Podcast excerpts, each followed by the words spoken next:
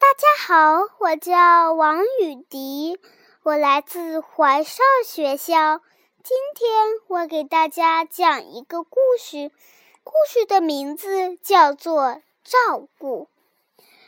小熊小胡敲了小熊的门进来，是用嘴发出的声音，咚咚咚。小熊的门是开着的。嗯，为什么不直接进来？要咚咚咚咚？小熊好奇地问。我觉得这样很有趣呀。小狐说。小熊转了一个圈。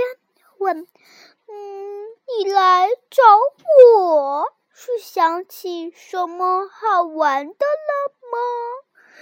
我怕你闷呢，小熊就来找你了。”小熊瞧着小狐，等着它往下说：“小熊，你总是照顾我，今天能让笨笨的我。”照顾一下你吗？嗯，太好了，多好的主意！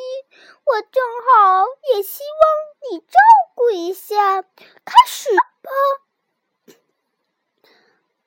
小熊和小狐都变得兴冲冲的。嗯，那你发烧了吗？我可以端水给你喝，照顾你。小熊搓了手说：“不烧，我的体温不高也不低。嗯，你困吗？我讲个故事给你听，让你香香的睡一觉。嗯，这是早晨，我还不困。嗯，你迷路了吗？我牵着你的手，把你带回来。”没有没有，小胡，你瞧，我们就在我的家。这是门，这是窗，这是我们做的木板凳。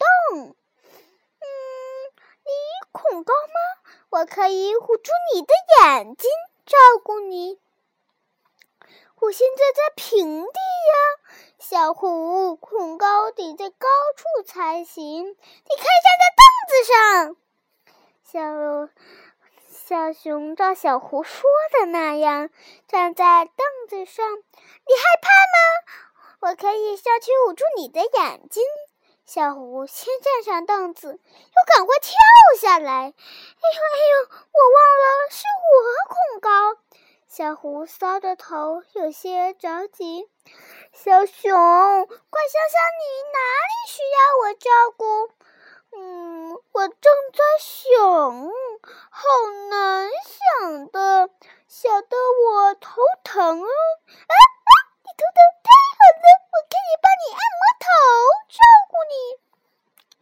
不是真的头疼，小胡，我的头一点也不疼啊！啊，我知道什么需要你照顾了。小熊端来一大盘蜂蜜蛋糕，嗯，就是这个，你帮我把它吃掉，这算是对你的照顾吗？当然了，最好的照顾。我恰好蛋糕做多了，不知道该怎么办。让。小胡端正着坐在桌子前，吃掉了整盘的蜂蜜蛋糕。然后，小胡站起来，让小熊看盘子，连一点蛋糕渣子都没留。干得好，小胡！照顾了小熊的小胡，肚子好饱，躺在宽宽的板凳上睡着了。他对小熊说。啊，今天是我最幸福的一天。小熊在小狐睡着的时候，开始做新的蜂蜜蛋糕了。谢谢大家，我的故事讲完了。